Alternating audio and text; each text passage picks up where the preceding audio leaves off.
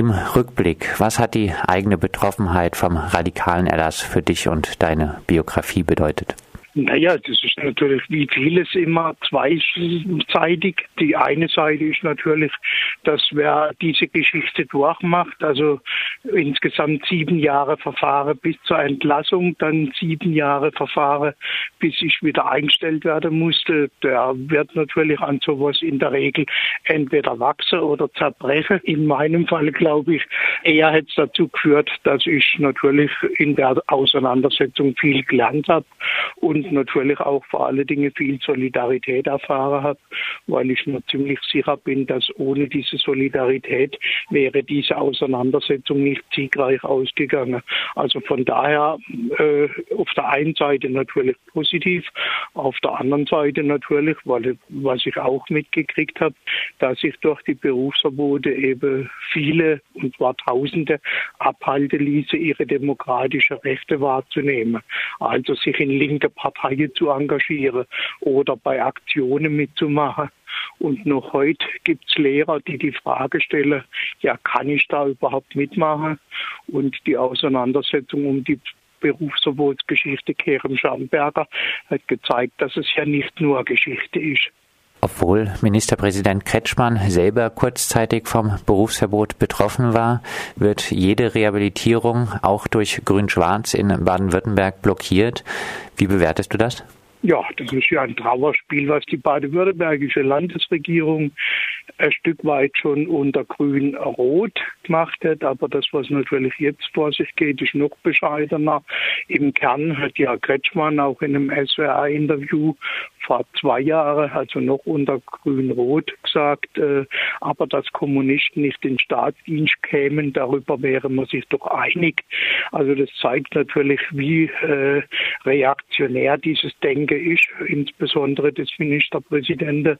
Aber ich fürchte, er ist nicht der Einzige, der immer noch im Hinterkopf hat, dass bestimmte Personenkreise ausgeschlossen gehören.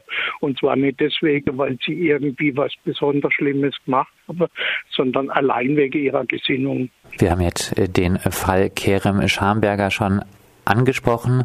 Hast du gedacht, dass eine DKP-Mitgliedschaft immer noch ausreicht, um den Verfassungsschutz bei Einstellung von Personen auf den Platz zu rufen? naja, man könnte jetzt bösartigerweise sagen in Bayern, aber zum einen eben habe ich ja gerade Kretschmann zitiert in Baden-Württemberg, obwohl mir zurzeit da nichts derartiges bekannt ist. Allerdings Michael Chakoci aus Heidelberg musste ja wegen seiner Antifa-Aktivitäten jahrelang kämpfen um seinen Job.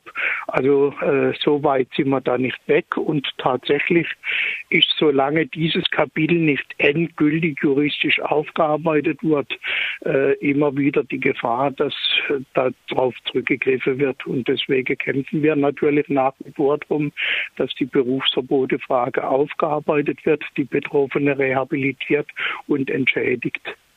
Noch einmal äh, jetzt auf die aktuelle Situation zusammengefasst. Äh, welche Bedeutung hat das Thema Berufsverbote heute noch? Naja, in der öffentlichen Wahrnehmung sicher eine ganz geringe, weil natürlich ein Großteil der Medien schlicht und einfach gar nicht berichtet, was ich für einen Skandal halte. Aber ich halte es für deswegen wichtig, weil diese ganze Sauerei des Verfassungsschutzes auf die Art und Weise auch immer wieder an die Öffentlichkeit kommen. Also vor zwei Wochen war die, die Verhandlung von Silvia Gingold, die geklagt hat gegen die Überwachung des hessischen Verfassungsschutzes. Und auch dieses Verfahren hat wieder gezeigt, wie tief der Sumpf ist, in dem wir da immer noch sind und wie wichtig dass es ist, darauf hinzuweisen, dass eben sowohl die politische Geschichte wie auch die verfassungsmäßige geheimdienstliche Geschichte nach wie vor eine Riesensauerei sind. Berufsverbote sind also aktuell äh, nicht nur aktuell, wenn man in die Türkei blickt, sondern das Thema sollte auch hier noch behandelt werden. Soweit Werner Siebler, der 1984 Berufsverbot erhielt und erst 1991 wieder bei der Post arbeiten durfte.